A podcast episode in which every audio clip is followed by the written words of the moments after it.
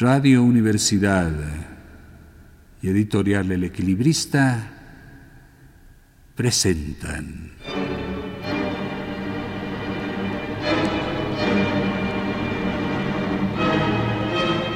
La llave del tiempo.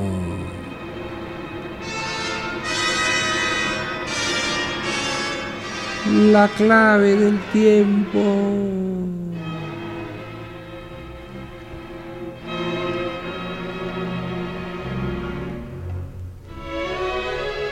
La nave del tiempo.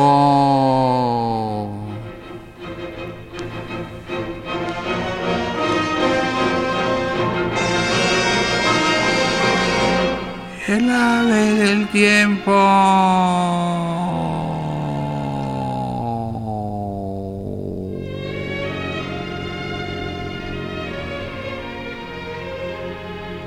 Cuentos de Tommaso Landolfi.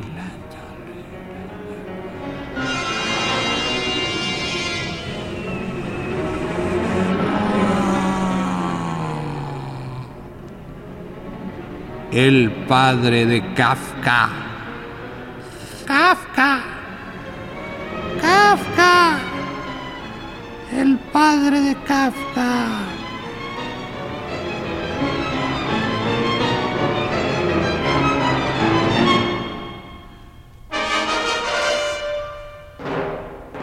A la insistencia de muchos amigos, contaré brevemente el episodio que tanta influencia debía tener en la vida del maestro y también en la mía.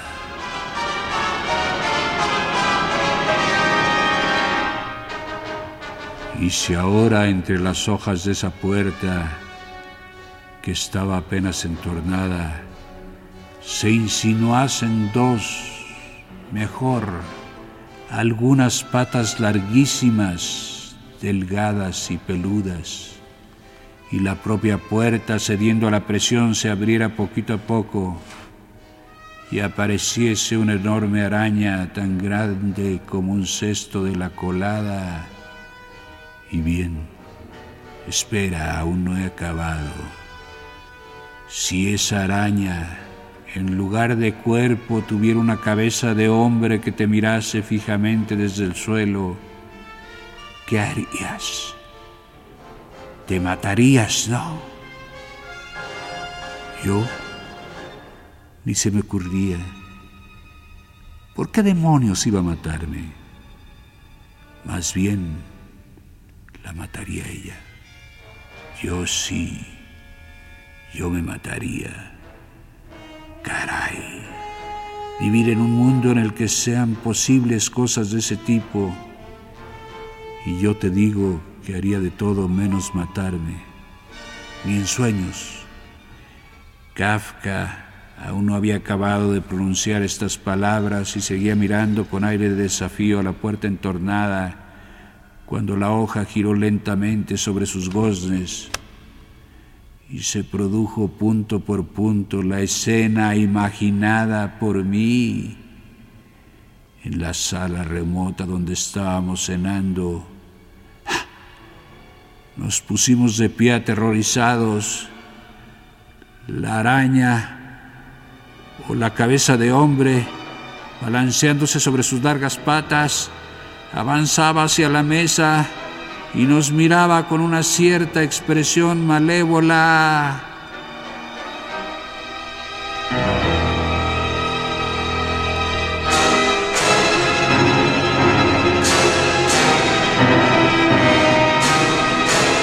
¡Ah!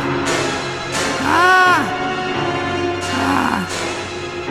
Bueno, gritaba yo, lo confieso, casi a punto de echarme a llorar. ¿Por qué no la matas ahora?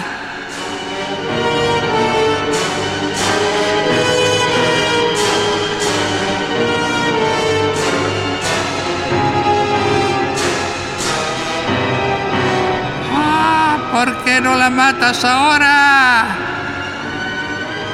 ¡La araña!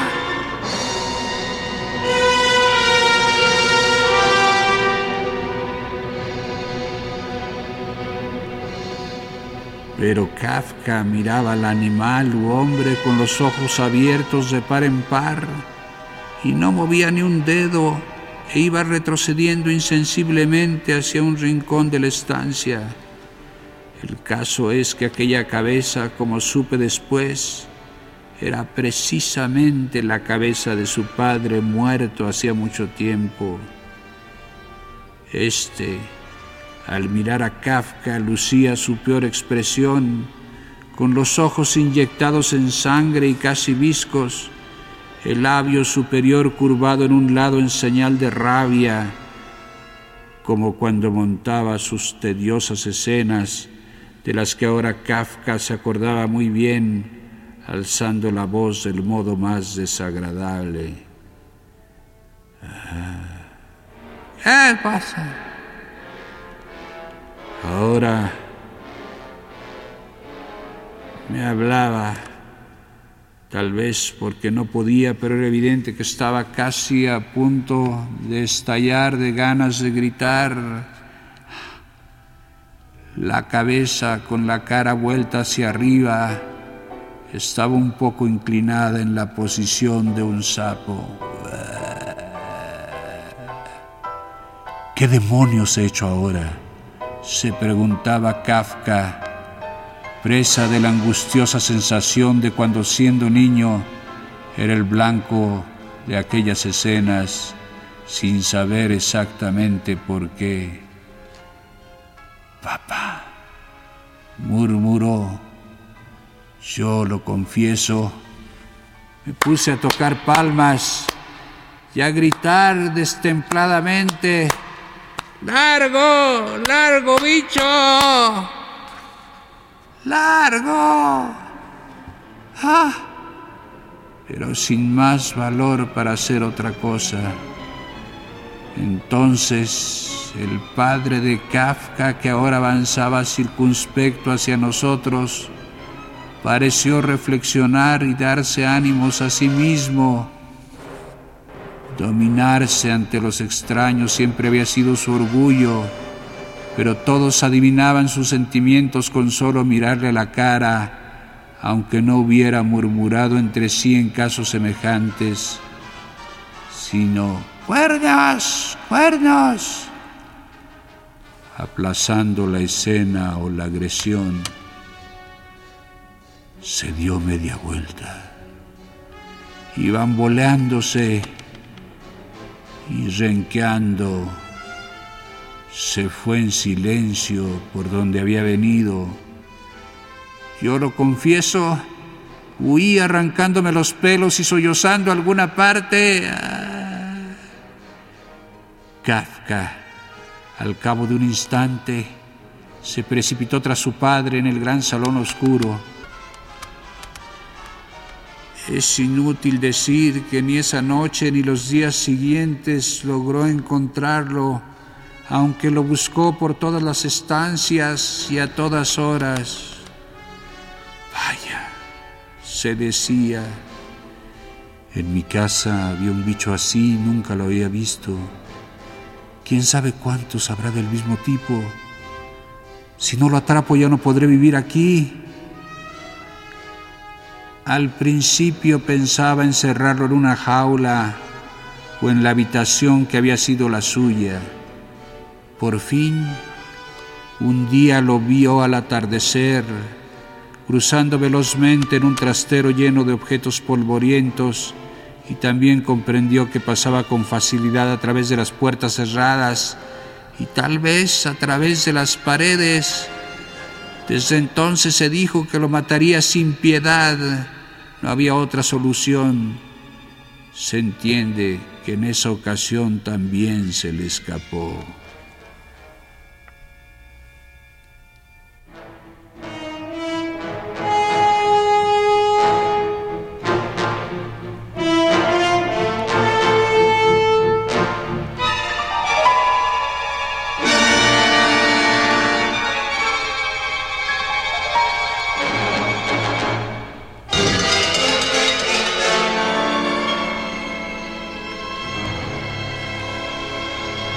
Un día cuando ya desesperaba de volverlo a encontrar y ya estaba dispuesto a marcharse y dejarle a su disposición toda la vieja mansión, se dirigió hacia él de improviso y a plena luz.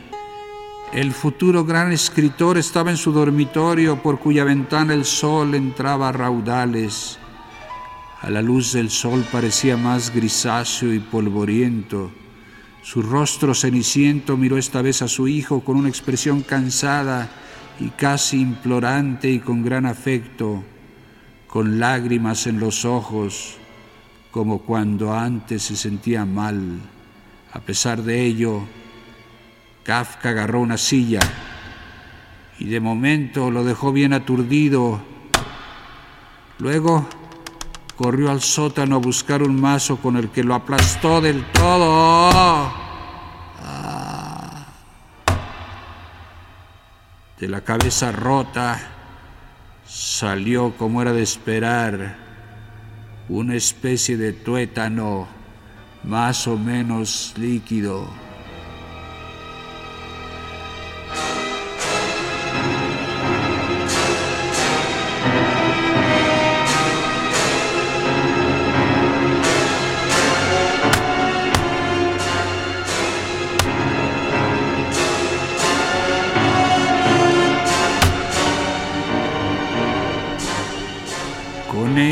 Kafka creía haberse liberado de él para siempre, aunque a duro precio.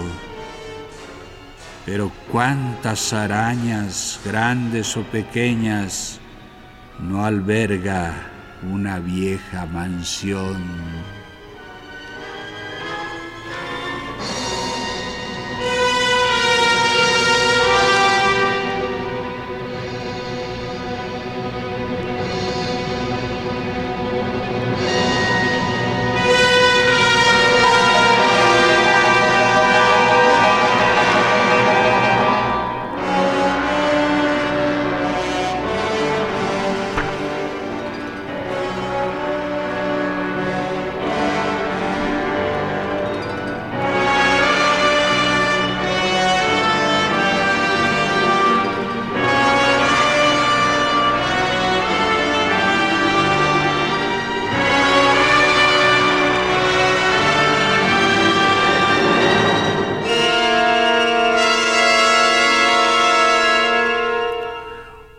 Tratado de psiquiatría.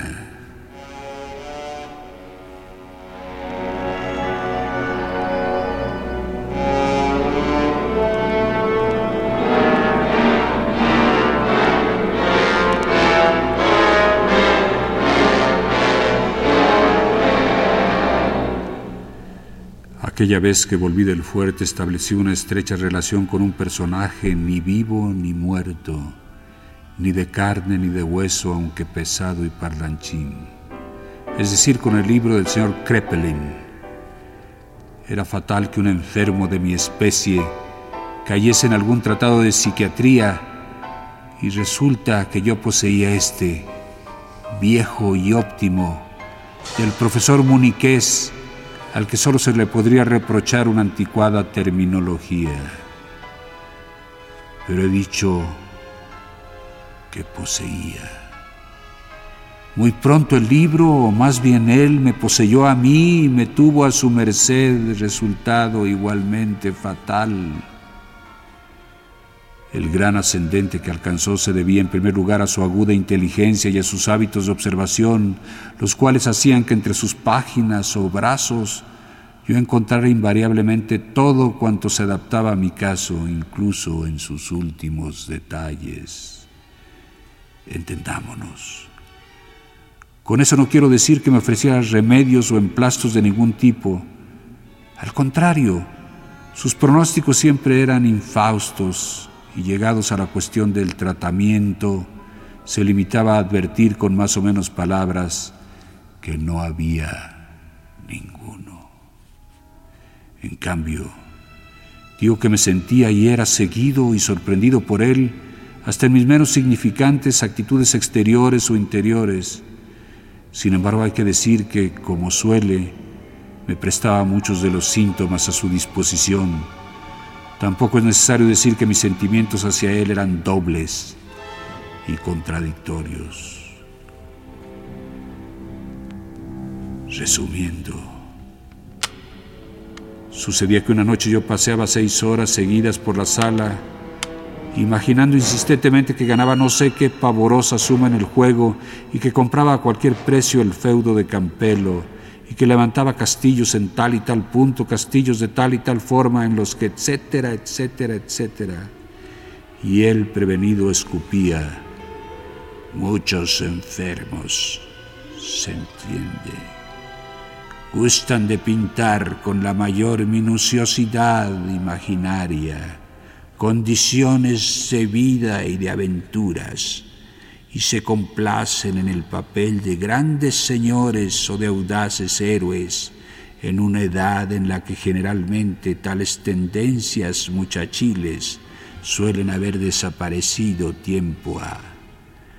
Recuerdo el retoño degenerado de una antigua familia que a la edad de 21 años fantaseaba creyéndose poseedor de inmensas riquezas, diseñaba planos de grandes castillos, hacía presupuestos para sus magníficas residencias que él en su pensamiento había establecido en los parajes más hermosos la pérfida precisión de sus palabras.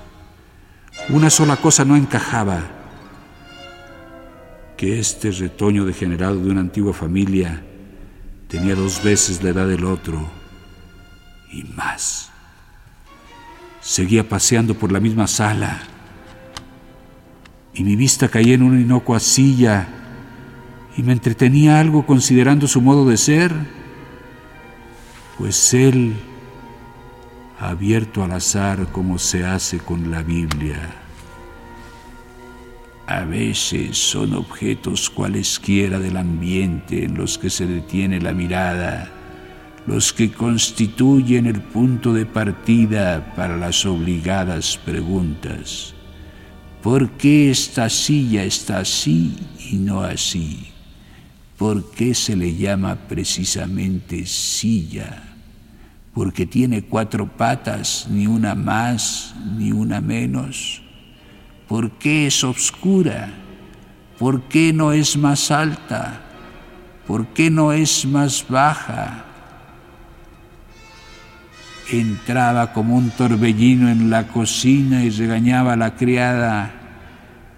Ayer la carne de la cena era demasiada Recuerde que todo lo más puedo comer es 100 gramos, ni uno más. Otros pesan con la máxima exactitud sus comidas.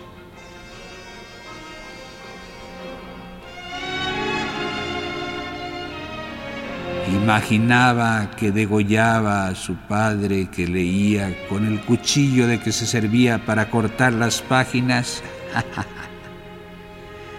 La pregunta se le presenta así al enfermo. ¿Qué ocurriría si tú matases con ese cuchillo a una persona? A tu hijo. Y así sucesivamente.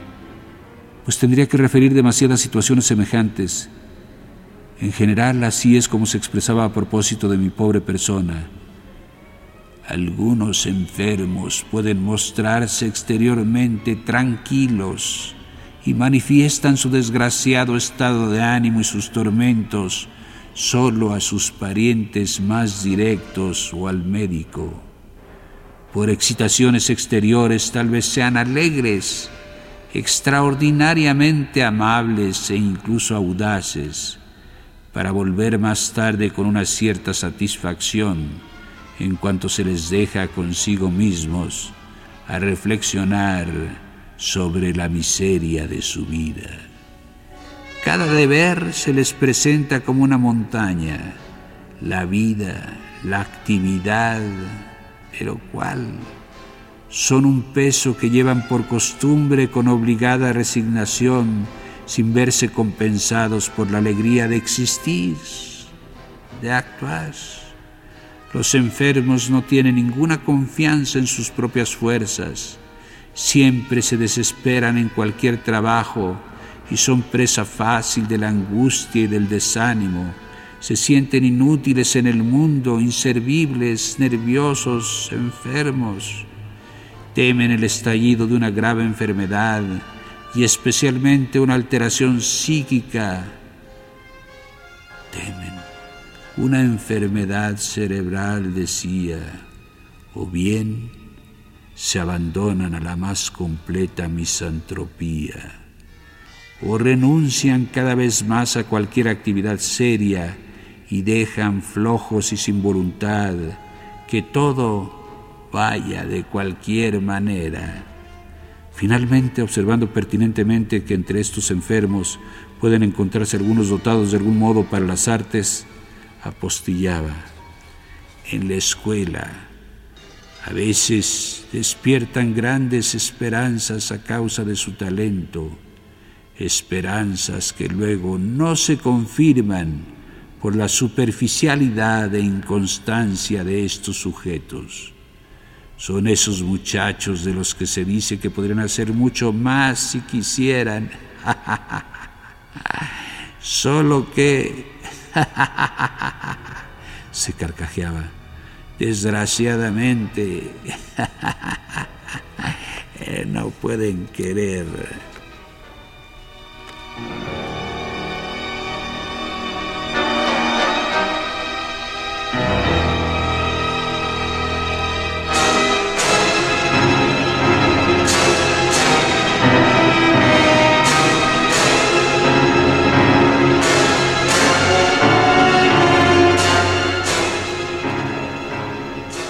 Eso es lo que más me espantaba. Para él no había ni la sombra de una duda de que yo era un enfermo y por añadidura incurable. Y durante mucho tiempo se negó a darme el más mínimo placer. En mi caso no había absolutamente nada que hacer, decía. Pero a la larga, cada vez más apremiantemente solicitado por mí, tuvo que confesar que muy a menudo pequeñas dosis de alcohol pueden prevenir oportunamente que brote el ansia.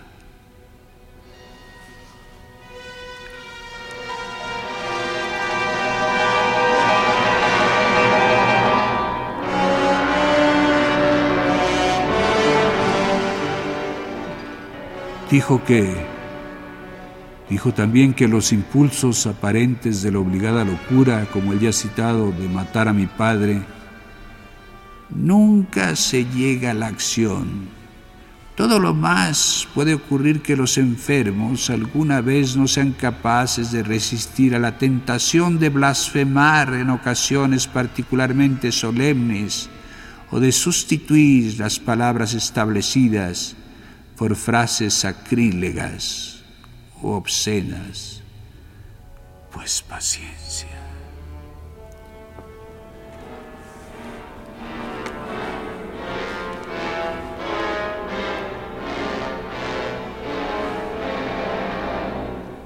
De ese modo mi obsesión se alivió algo.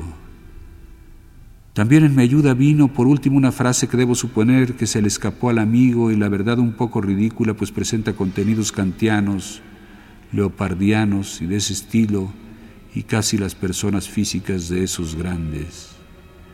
De ese modo a veces pueden brotar, en forma de varios arrebatos, numerosas preguntas inútiles, irresolubles e incluso tontas que el enfermo se esfuerza en vano por reprimir. El contenido de estas cuestiones toma, no raras veces, una dirección general metafísica y que se refiere especialmente a la procedencia y al desarrollo de las cosas. Pregunta sobre la creación y forma con ellas una larga cadena. ¿Qué es Dios? ¿Cómo es Él? ¿De dónde ha venido? Antes que nada, ¿hay un Dios? ¿Cómo surgieron el mundo y el hombre? Uno de mis enfermos sentía especialmente cuando estaba fuera de casa la necesidad de reflexionar sobre el infinito, pues todo le oprimía. Dándose cuenta la verdad de que algo no funcionaba en su razonamiento, quiso concretar su pensamiento, pero al hacerlo, en cierto modo, agravó la situación. Nosotros podemos recordar que el deseo de darse cuenta claramente de la esencia de las cosas es en sí mismo el último resorte de todo trabajo intelectual. Lo que le imprime en este caso su carácter psicológico es la imposibilidad de llegar a una conclusión cualquiera, siendo esa imposibilidad determinada no sólo por el contenido insensato de las preguntas mismas, sino sobre todo por la sensación duraderamente existente de una ansiosa incertidumbre. Hay que ver qué elegancia del lenguaje. Y para concluir, después de haberme descubierto la más grande variedad de síntomas que iban desde los estados crepusculares hasta la misma ataxia e incluso la grafia, y como guinda mi gran semejanza con un demente representado en una lámina, por fin pude abandonar a mi amigo y enemigo, ah, al que el polvo cubrió.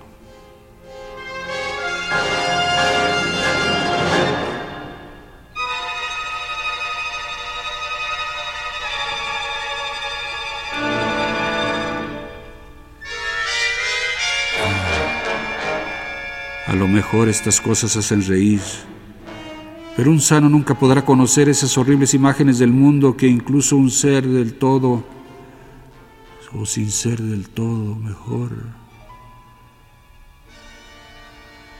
son ideas delirantes o referidas a algún objeto en particular, como desviaciones del tamaño de una uña, si se quiere, de la visión común o insensatas exaltaciones de ella cuando nuestra observación de los hechos u objetos más indiferentes hay algo que no encaja y nuestra conciencia de la realidad palidece y vacila al henchirse los mismos de enigmas y de amenaza. Y una vez más no estoy hablando metafísicamente, sino que intento transmitir sensaciones físicas. No tengo ganas de seguir hablando de esto. El examen sería como siempre encarnizado y además solo el recordar estas inertes sensaciones hace que el corazón se me caiga a los pies. Además, no tengo tiempo. Es la hora del Ginebra. Salud.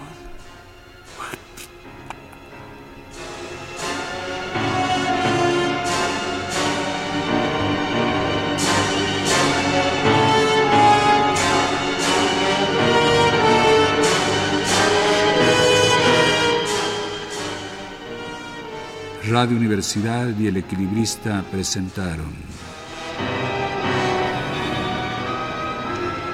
Cuentos de Tomaso Landolfi, publicación de Cihuela, sección El Ojo sin Párpado, serie mayor.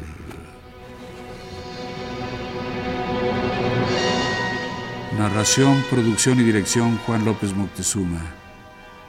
En los controles técnicos, Abelardo Aguirre.